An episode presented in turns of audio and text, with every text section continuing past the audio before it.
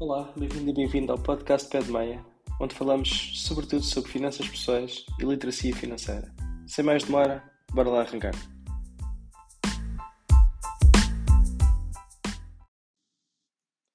Olá, hoje vamos falar sobre o conceito de ativos e passivos.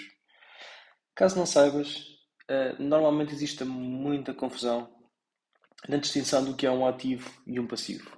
Uh, isto é muito comum e é algo que vejo regularmente no meu dia a dia, uh, e portanto achei por bem dedicar um episódio a falar especificamente sobre qual é a diferença entre um ativo e qual é a diferença uh, entre um passivo. Ou seja, e para tornar isto muito simples, eu, vou, eu vou dizer que um ativo é algo que tu possuis e que põe dinheiro na tua conta, e que um passivo é algo que tu possuis mas que tira dinheiro da tua conta. Portanto, ambos são uh, coisas que tu possuis, tanto o ativo como o passivo, mas no caso do ativo, ajuda-te a criar riqueza, no caso do passivo, tira dinheiro da tua conta, ou seja, torna-te uh, um pouquito uh, mais pobre.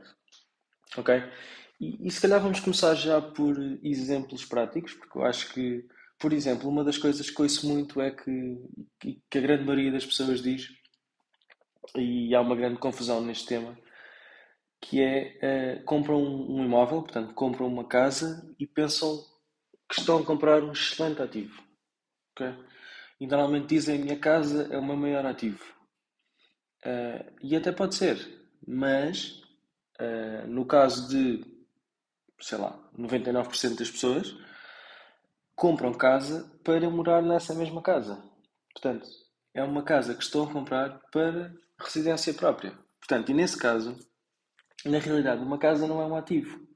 E vou explicar porquê. Porque uma casa, na realidade, é algo que tu possuis, mas que tira dinheiro da tua conta. Uh, e estou aqui a falar de tu para teres uma casa, uh, na grande maioria pediste um empréstimo a um banco, portanto pagas uma mensalidade, pagas juros, por essa mesma, por essa mesma mensalidade e por esse mesmo crédito. Vais pagar manutenções da casa enquanto morares e enquanto residires nessa mesma casa. Vais pagar os impostos, nomeadamente o IMI, sobre essa mesma casa. E vais pagar, claro, lá está as eletricidades, as águas, uh, portanto, toda e qualquer manutenção, algo que se avarie na casa, tu vais ter que, uh, que arranjar.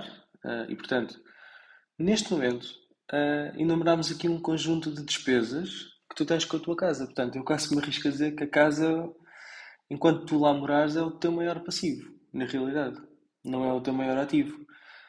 Porque tu, uh, mensalmente, estás a gastar dinheiro nesse, nessa, tua, nessa tua casa. E, portanto, a partir do momento que estás a gastar dinheiro nessa tua casa, estás a cair naquele, naquela frase que é um, que é um passivo é algo que tu possuis, mas que tira dinheiro da tua conta. Ok? Portanto, mantém isto, mantém este, este, este conceito contigo. Porque é super importante para outro tipo de coisas, como por exemplo um, automóvel. Um automóvel é dos maiores passivos que existem.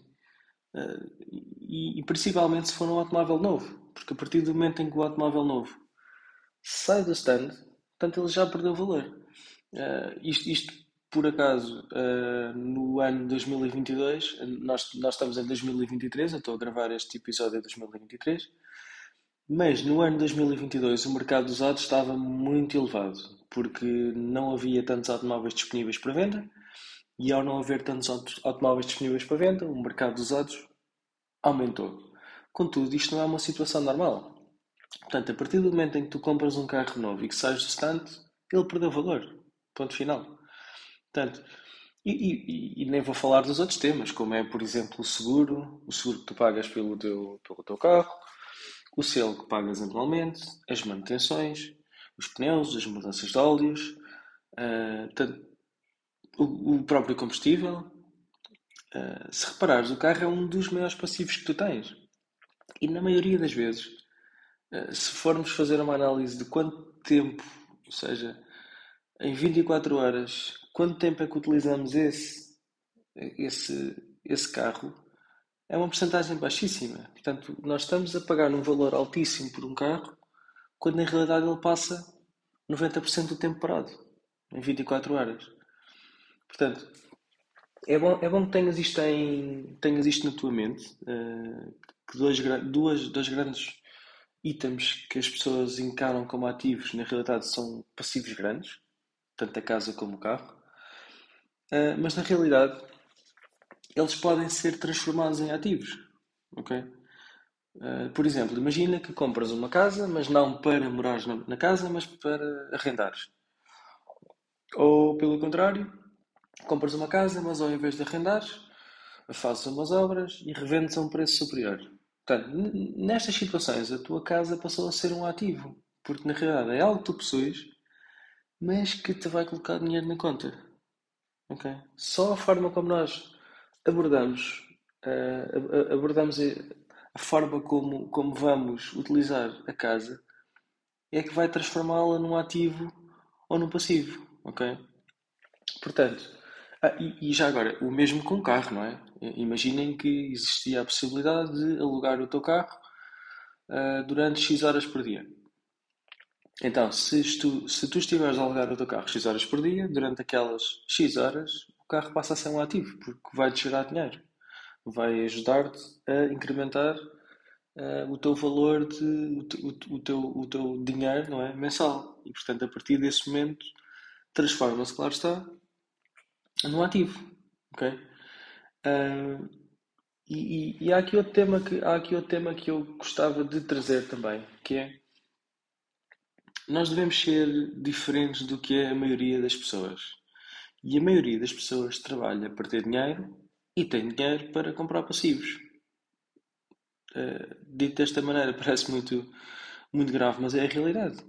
A maior parte das pessoas compra passivos e gasta o seu dinheiro em passivos. Uh, não estou com isto a dizer que nós temos, devemos cortar tudo que é tudo que são passivos, porque é impossível. Nós precisamos de uma casa para morar, eventualmente precisamos de um carro para nos deslocarmos, precisamos de roupa, precisamos de, uh, sei lá, uh, se calhar precisamos de ir uma vez por ano de férias porque faz-nos bem. Portanto, tudo isto são passivos. O problema é quando a pessoa só adquire passivos. Uh, e vou dar mais exemplos. Por exemplo, tecnologia é um grande passivo, desvaloriza super rápido. Um computador, um, um telemóvel. Uh, portanto, nós compramos a um determinado preço e alguns meses depois já desvalorizou imenso. E, e se for um ano ou dois depois, vale metade do preço ou menos. Mesma coisa com uh, marcas de marcas de roupa, de luxo, uh, por exemplo, as, as malas da Louis Vuitton e por aí fora. Ou seja, são coisas que pagas um imenso dinheiro por elas, mas que não vão valorizar. Uh, e a partir do momento que não vão valorizar e que não trazem uh, dinheiro uh, extra mensal são passivos e passivos grandes. Portanto, tu deves tentar ser, não como a, a maior parte das pessoas, mas ser como a minoria, que é trabalhar para ganhar dinheiro e ganhar dinheiro para comprar mais ativos. Porque são os ativos que no médio e longo prazo te vão fazer aumentar os teus rendimentos. ok? Ou seja, em resumo, tu deves comprar a mesma passivos porque precisas deles. Todos nós precisamos de de comprar passivos, mas deves reservar dinheiro para comprar ativos também. Ou seja, não comprar só passivos, mas comprar alguns ativos que te ajudem no médio e longo prazo a ter mais dinheiro. E por ativos, nós vamos falar mais aprofundadamente sobre estes ativos em episódios futuros, mas vou-te dar alguns exemplos de, de, alguns ativos que podes comprar. Imagina, tu podes eh, para quem, para quem uh, se sente à vontade com, com o mercado financeiro, pode investir em ações, pode investir em ETFs, por exemplo.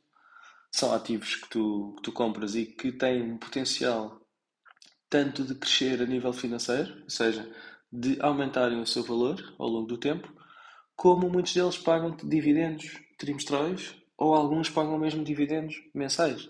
Portanto, são coisas, são, são instrumentos que te trazem mais dinheiro, ok? Um que está muito em voga hoje em dia uh, são os certificados de forro, por exemplo. É outro ativo que tu podes comprar, porque ao comprar os certificados de forro, uh, vais receber os juros desses mesmos certificados e, portanto, vais ter mais dinheiro do que o que tinhas inicialmente. Uh, outro tipo de ativos, uh, empréstimos peer-to-peer, para quem não conhece, existem algumas ferramentas específicas no mercado que te permitem fazer empréstimos a microempresas e, portanto, receber com isso juros. Ou seja, estás a transformar numa financeira, estás a emprestar dinheiro para depois receber uh, taxas de juros interessantes. Portanto, mais uma vez, o teu dinheiro passa a ser um ativo ao invés de um passivo, porque estás a comprar uma posição que te vai trazer dinheiro no futuro. Vais receber juros. Uh, existem ainda outros mais específicos, como peças que que ao longo do tempo se tornaram extremamente raras. Uh, estas são mais difíceis, mas para terem ideia do potencial de valorização, uh, há alguns kits da Lego, por exemplo, mais antigos, que não foram abertos e que estão completamente selados, incrementaram de preço várias vezes uh, a nível de porcentagem, ou seja, não estou a falar de um incremento de 100% nem de 200%. Alguns tiveram incrementos muito superiores a isso. e, portanto, Trata-se de um item, mais uma vez, que tu utilizaste o teu dinheiro para o comprar, mas que no médio e longo prazo tem mais valor. E se tem mais valor, vai incrementar o teu dinheiro. Vou-te dar outro exemplo fantástico, porque eu acho que este então é, é gritante. Uh, eu, na minha juventude, joguei um jogo chamado Magic the Gathering. É um jogo de cartas, portanto, baralhos de cartas. Uh, e quem teve uh, a audácia de comprar eh, as primeiras edições, eh, baralhos das primeiras edições, e não os abriu ao longo destes anos todos, portanto manteve-os completamente selados, teve valorizações ridículas. Ou seja, um baralho de, de, de, cartas, atualmente, de uma primeira edição, vale qualquer coisa como 50 mil dólares, quando na realidade foi comprado por uma fração desse preço. Estão a ver? Às vezes, às vezes é só preciso uh, ter alguma visão para, para que tipo de objetos é que poderão valer mais no futuro. Uh, e portanto, aqui dei exemplos de alguns ativos ou de alguns objetos que têm potencial para se tornar ativos. Nós vamos falar disto com muito mais profundidade à frente. Mas essencialmente queria que pensasses neste conceito de ativos e passivos. Ok? Isto é super importante. Quando estiveres a, a ver ou a categorizar os teus gastos mensais, eh, que é algo que deves fazer desde já, portanto, perceberes exatamente onde é que gastas o teu dinheiro por mês e perceberes exatamente se o que estás a comprar são ativos ou passivos. E eu arrisco-me a dizer que em 90% ou 99% das pessoas uh, vai comprar passivos. Portanto, com o seu dinheiro compra, na sua grande maioria, passivos. E não ativos. No limite, muita, muitas pessoas conseguem algumas taxas confortáveis de poupança e mantêm o dinheiro guardado nos depósitos a prazo. Mas, como sabem, neste momento os, os juros dos depósitos a prazo são muito baixos. Portanto, uh, na realidade, estás a perder dinheiro com, com a inflação. E quando, por exemplo, em 2022, 2023, estamos a falar de inflações altíssimas, portanto, podes imaginar o dinheiro que tu perdeste ao ter ao tê-lo numa conta num depósito a prazo porque na realidade desvalorizou imenso. Imagina que a inflação é 8% e que recebeste juros a 0,5%. Portanto, na realidade, perdeste 7,5% do teu dinheiro. Foi à vida, devido à inflação.